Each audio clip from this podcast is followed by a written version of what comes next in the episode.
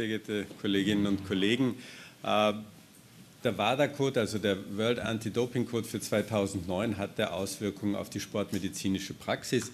Äh, vielleicht nur kurz nochmal zur Darstellung unser Spannungsfeld. Auf der einen Seite hat es im Spitzensport kriminelle Handlungen gegeben, eben im Sinne von Doping. Es wird in letzter Zeit, wie wir aus den Medien äh, erfahren, auch der Breitensport kriminalisiert dann ist natürlich auch die Frage an uns, die wir jetzt nicht nur Spitzensportler, sondern eben auch Breiten- und Freizeitsportler betreuen, die Frage, gelten jetzt alle für alle Sportler die gleichen Maßstäbe, egal ob das ein Mensch ist, der einmal in der Woche laufen geht oder jemand, der bei Olympia teilnimmt.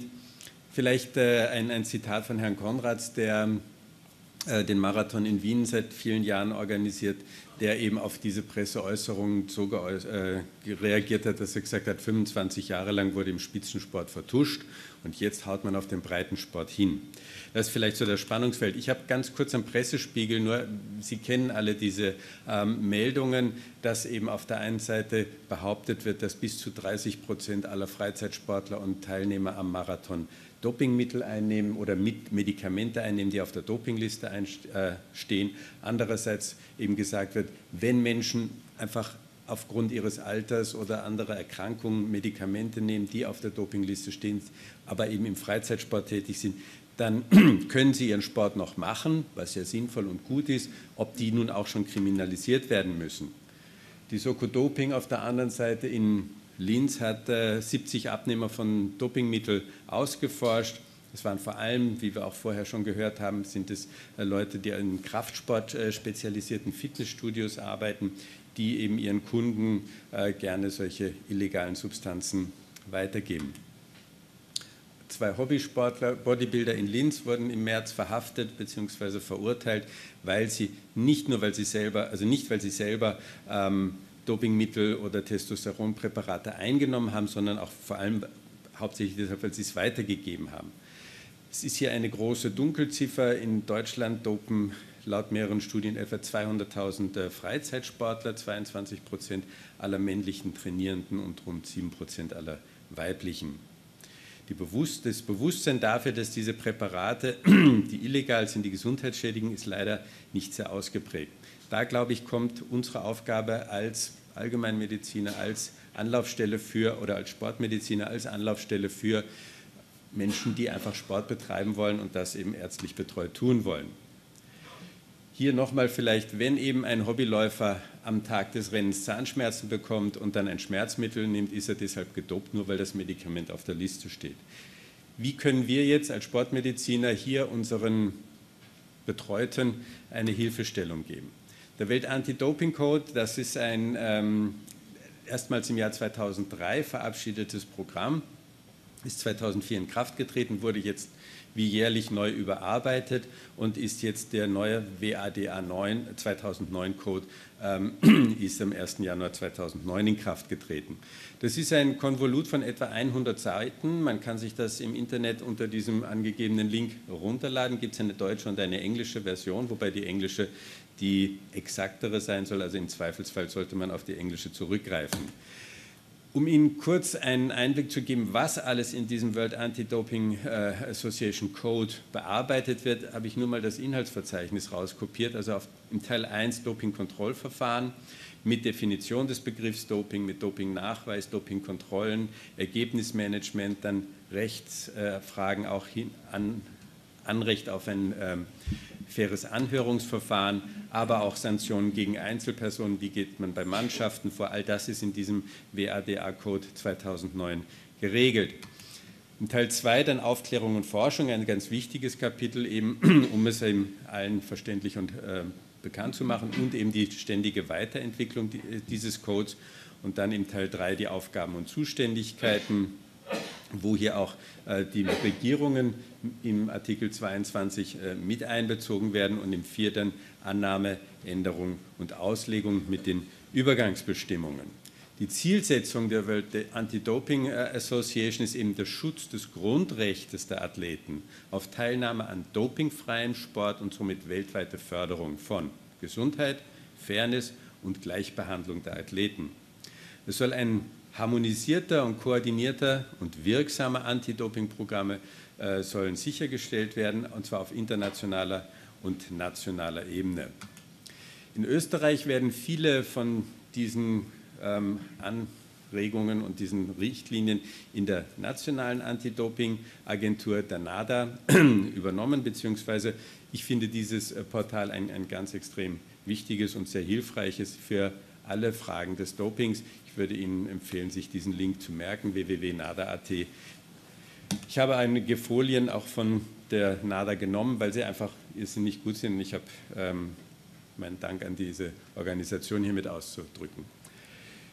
Vielleicht ganz äh, kurz nochmal zu wiederholen. Doping kommt in allen Sportarten und in allen Leistungsniveaus, in allen Gesellschaftsschichten und in allen Altersschichten vor.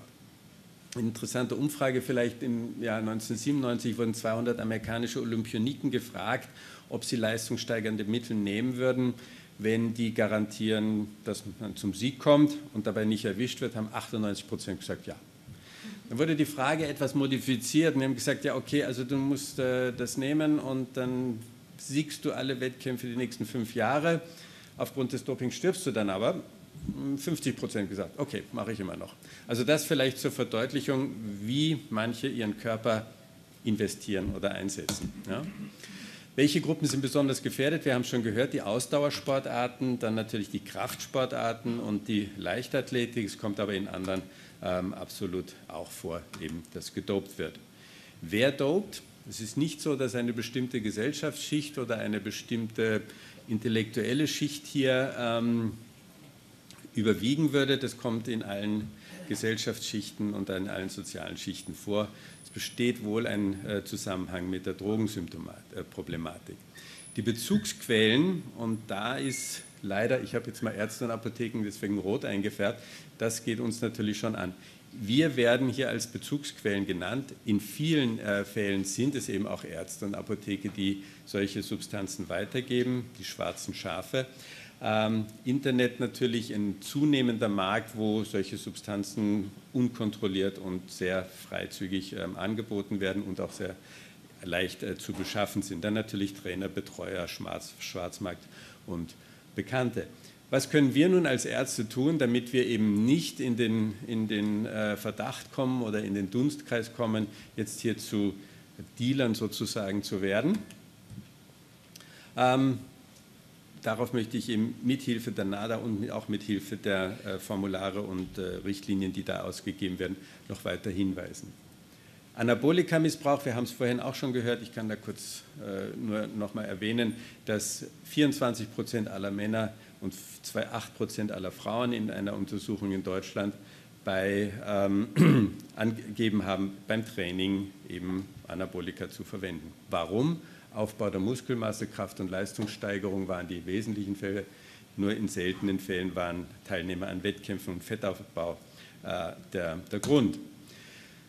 Alle Altersgruppen kommt äh, das Doping vor. Es wurde auch mal eine Stichprobe gemacht ähm, unter Jugendlichen bzw. unter Schülern. Hier sind es oft ähm, auch Kombinationen mit Alkohol und Nikotin, aber auch mit Cannabis oder sonstigen Aufputsch- und Schlafmittel.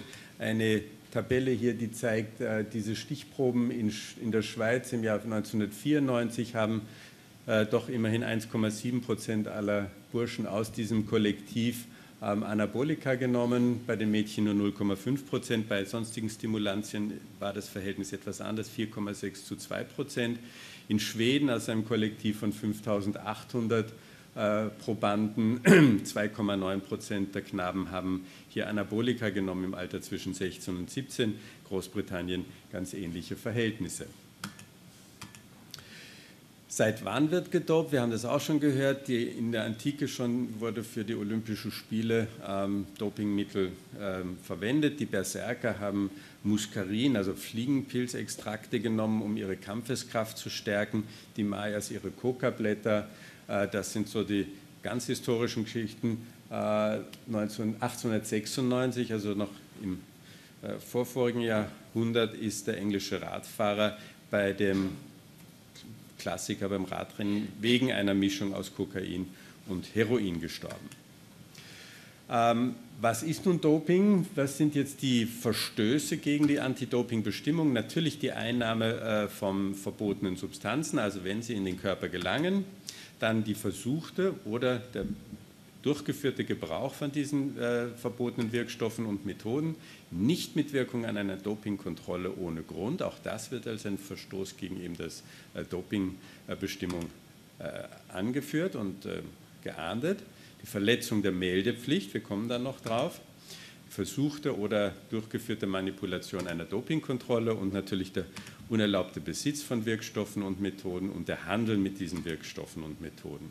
Verabreichung ebenso ist eine, ähm, ein Verstoß gegen die Anti-Doping-Bestimmung. Da könnten eben natürlich jetzt auch Ärzte auch mit ähm, belangt werden. Was das Doping ist, welche Wirkstoffsubstanzen hier verwendet werden, das wurde eben vorhin auch schon angeführt, also hauptsächlich anabole Steroide, ähm, Hormone und verwandte Wirkstoffe, die Beta-2-Antagonisten, Diuretika und andere Maskierungsmittel sowie solche, die eben den Sauerstofftransfer erhöhen. Im Wettkampf verbotene Stoffe und Methoden sind Stimulantien, Narkotika, Cannabinoide und Glucocorticosteroide. Bei bestimmten Sportarten sind Alkohol und Beta-Blocker verboten. Warum ist Doping überhaupt verboten? Es schadet der Gesundheit, es kann sogar die sportliche, also kann die sportliche Leistungsfähigkeit beeinflussen und widerspricht natürlich dem Grundsatz der Fairness im Wettkampf. Es ist eigentlich ein Betrug, nicht nur an sich selber, sondern auch an den Mitbewerbern und an den Veranstaltern. Ähm, hier noch eine Liste. Wir haben eben vorhin auch schon gehört über die Leistungssteigerung über die Jahre. Wenn man sich anschaut, Goldmedaille im Weitsprung der Männer 1960, 8 Meter und 12, 8 Meter 34, also das sind gerade mal 22 Zentimeter in 48 Jahren, die hier ähm, Leistung gesteigert werden konnte. Leider haben wir hier in der Mitte bei den aktuellen Weltrekorden, die mit 1 äh, bezifferten Zahlen sind, die, wo nachweislich gedopt wurde. Also kugelstoßender Männer ist sicherlich ein enormer Zuwachs eben von 19,8 Meter auf 23,12, wurde bei den Olympischen Spielen auch nicht mehr erreicht und war eben gedopt. Welche sind die derzeit äh, häufigsten Ursachen für Dopingfälle? Das haben wir teilweise auch schon gehört, eben EPO, Anabolika, dann die Cannabinoide, Verweigerung natürlich und die Unachtsamkeit, teilweise auch Nahrungsergänzungsmittel. Neue Trends, Cera haben wir schon gehört, das Blutdoping, auch darüber wurde schon gesprochen, die Wachstumshormone, Testosterongel und Gendoping, wie Professor Bachel uns sehr ähm, eindrucksvoll erläutert hat. Welche Substanzen werden in der bei positiven Proben weltweit hauptsächlich gefunden. Wie zu erwarten, fast 50 Prozent sind es Anabolika, die gefunden werden bei positiven äh, Dopingtests. Dann Stimulantien und Cannabinoide in jeweils um die 15 Prozent, aber auch Glucocorticosteroide noch immerhin in 6 Prozent. Äh, wie hoch ist die Anzahl der Proben, die jetzt positiv gefunden wird? Also, das heißt, Adverse Analytical Findings, das sind also solche Proben, wo eben Substanzen nachgewiesen werden, die nicht normalerweise im Körper vorkommen.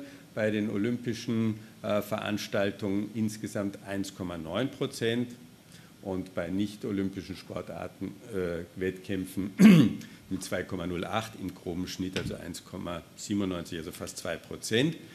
Es wurde dann auch noch aufgelistet, wie jetzt die verschiedenen ähm, Untersucher ähm, aus ihren Stichproben gefunden haben. In China die geringste Anzahl aus 10.000 Proben wurden 0,5 Prozent äh, positive Befunde und in Prag bei 1800 doch immerhin 6. Also eine große Schwankungsbreite auch in dem Nachweis. Ähnliches hier jetzt äh, für nach den, den Labors, wir können da glaube ich drüber gehen. Wie hat es in Österreich in den letzten drei Jahren ausgesehen? Die meisten Fälle waren eben für Doping im Bereich des Ausdauersportes mit etwa einem Drittel, dann ähm, in den Kraftsportarten wiederum etwa ein Drittel und in Spielsportarten dann nochmal bei 12 Prozent. Die Hilfestellung, die wir jetzt unseren äh, Sportlern, die wir betreuen, geben können, würde also darin bestehen, dass wir den Sportlern einmal eine Liste von erlaubten Medikamenten, zum Beispiel bei banalen Erkrankungen, vermitteln können. Ja? Welche Verpflichtungen haben die Athleten? Sie haben die Verpflichtung, sich über Athleten und eben engagierte Freizeitsportler, ich nenne es mal so, die haben die Pflicht, sich über die Anti-Doping-Bestimmungen ihres Fachverbands äh, zu informieren.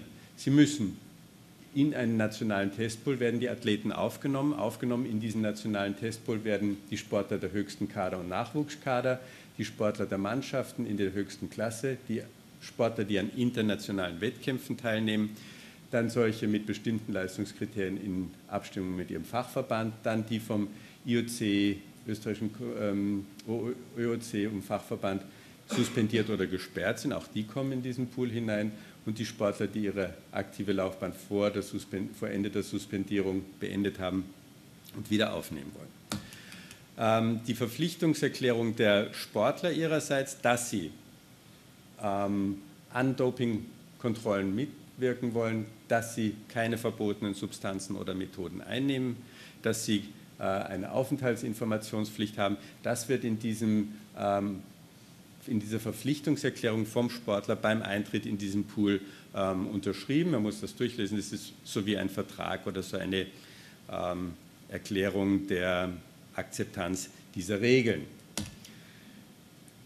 Wir können, äh, auf der, wir können dann eben die Liste der verbotenen Substanzen und Medikamente bekannt geben, die jeweils am 1. Jänner eines neuen Jahres in Kraft tritt. Wir müssen ähm, unsere Athleten, unsere betreuten Sportler natürlich darauf hinweisen, welche Neuerungen es gibt, welche äh, Medikamente hier in dieser Liste sind. Wir müssen den, äh, der Athlet seinerseits muss uns natürlich darauf hinweisen, welche Medikamente er nimmt. Also hier ist ein reger und offener, ehrlicher Austausch notwendig. In Fragefällen natürlich fragen Sie Ihren Arzt, Apotheker oder in diesem Fall Anti-Doping-Beauftragten. Die Liste mit den erlaubten Medikamenten bei banalen Erkrankungen geht auch über die NADA.at unter dem äh, Punkt äh, Medikamentenabfrage ist die abzurufen. Das würde, so würde die Homepage aussehen und dann gibt es eben hier in dem Kapitel Medizin Auflistung der Medikamente und der Codes, inwieweit diese Medikamente jetzt unbedenklich äh, an Sportler gegeben werden können und inwieweit es eben bedenkliche sind. Eine andere wichtige Sache, eben wie wir angesprochen haben vorhin, äh, inwieweit jetzt Erkrankungen von Sportlern behandelt werden dürfen, die aber eben äh, mit äh, verbotenen Wirkstoffen durchgeführt werden müssen. Da gibt es sozusagen Ausnahmeregelungen. Das wäre ein Antrag eben auf die Therapie von unerlaubten ähm, Medikamenten, eine Ausnahmeregelung es gibt dazu ein eigenes Formular. Also, wenn eine Behandlung von chronischen Erkrankungen mit verbotenen Wirkstoffen oder Methoden nötig ist, dann wird von dem WADA-Code eben erlaubt, um so eine Ausnahmeregelung ähm, anzusuchen. Auch dieses Formular kann man auf der Homepage sich herunterladen. Ähm, natürlich gilt es für die Sportler, die im Testpool gemeldet sind. Es kann aber durchaus auch sein, dass jemand eben nicht im Testpool gemeldet ist, aber zu uns kommt und sagt, ich möchte auf jeden Fall sauber Medikamente einnehmen und keine, die auf der Dopingliste stehen. So könnte man hier nachschauen und dann eben, wenn gewünscht ist, auch noch eine ähm, Ausnahmeregelung treffen. Dieser Antrag wird mit dem Arzt zusammen ausgefüllt und dann äh, an die nationale Anti-Doping-Kommission geschickt. Sieht so aus, also hier die Angaben zu dem Sportler, dann die Angaben zum äh, behandelnden Arzt dann die Angabe der Substanzen, die jetzt, der Medikamente, die genommen werden müssen und eben die ähm, Erläuterung dafür mit der Diagnose und dann eben die Erklärung des Arztes und des Athleten, dass sie das für diesen bestimmten Zeitraum brauchen. Das ist sozusagen dann der Freibrief. Falls eine Behandlung äh, von chronischen Erkrankungen nötig ist, dann erlaubt eben der WADA-Code mit dieser TUE-Formular das ähm, anzusuchen, diese Ausnahmeregelung. Inhalierte Beta-2-Antagonisten oder Glucocorticosteroide dürfen ab dem Jahr äh, 2009 äh, brauchen sie eine Genehmigung nach dem Standardverfahren. Nicht systemisch verabreichte Glucosteroide müssen im Falle einer äh, Dopingkontrolle mittels Erklärung äh, bekannt gegeben werden. Die topische Anwendung von Glucocorticosteroiden bedarf keiner Meldung. Jeder äh, Athlet, der in so einem Testpool ist, ist verpflichtet, die aktuelle und rechtzeitige Aufenthaltsinformation auch zur Verfügung zu stellen. Grundsätzlich müssen also der nationale Fachverband der NADA sein, hat er seinen äh, Kaderathleten bekannt zu geben. Stammdaten und Trainingsadresse und Zeiten müssen hier bekannt gegeben werden, damit eben zur rechten Zeit ähm, Dopingkontrollen auch durchgeführt werden könnten. Da gibt es dann eben so einen Kalender, in dem man eben seine Trainingszeiten und seine äh, Anwesenheitszeiten eintragen kann. Jeder Athlet des äh, Register Testing ist verpflichtet, aktuelle und ähm, rechtzeitige Aufenthaltsinformationen zur Verfügung zu stellen. Abschließend, der Grundgedanke des Welt-Anti-Doping-Codes, also des WADA-Codes, ist, dass wir den Sportsgeist erhalten wollen. Der Sportsgeist als Würdigung von Geist, Körper und Verstand. Und dieser zeichnet sich durch die Werte aus Ethik, Fairness und Ehrlichkeit, Hochla Gesundheit, Hochleistung, Charakter und Erziehung, Spaß und Freude, Teamgeist, Einsatzbereitschaft, Engagement, Anerkennung von Regeln und Gesetzen, Respekt gegenüber der eigenen Person und gegenüber den anderen Teilnehmern, Mut und Gemeinschaftssinn, Solidarität. Doping steht im grundlegenden Widerspruch zu diesem Geist des Sportes. Doping schadet uns allen, nämlich dem Sportler, dem Arzt und dem Sport selber. Und ich glaube, dass WADA bzw. NADA und diese Ausnahmeregelung eine Chance und Hilfe für uns sind bei der Begleitung und der Betreuung der Sportler. Vielen Dank.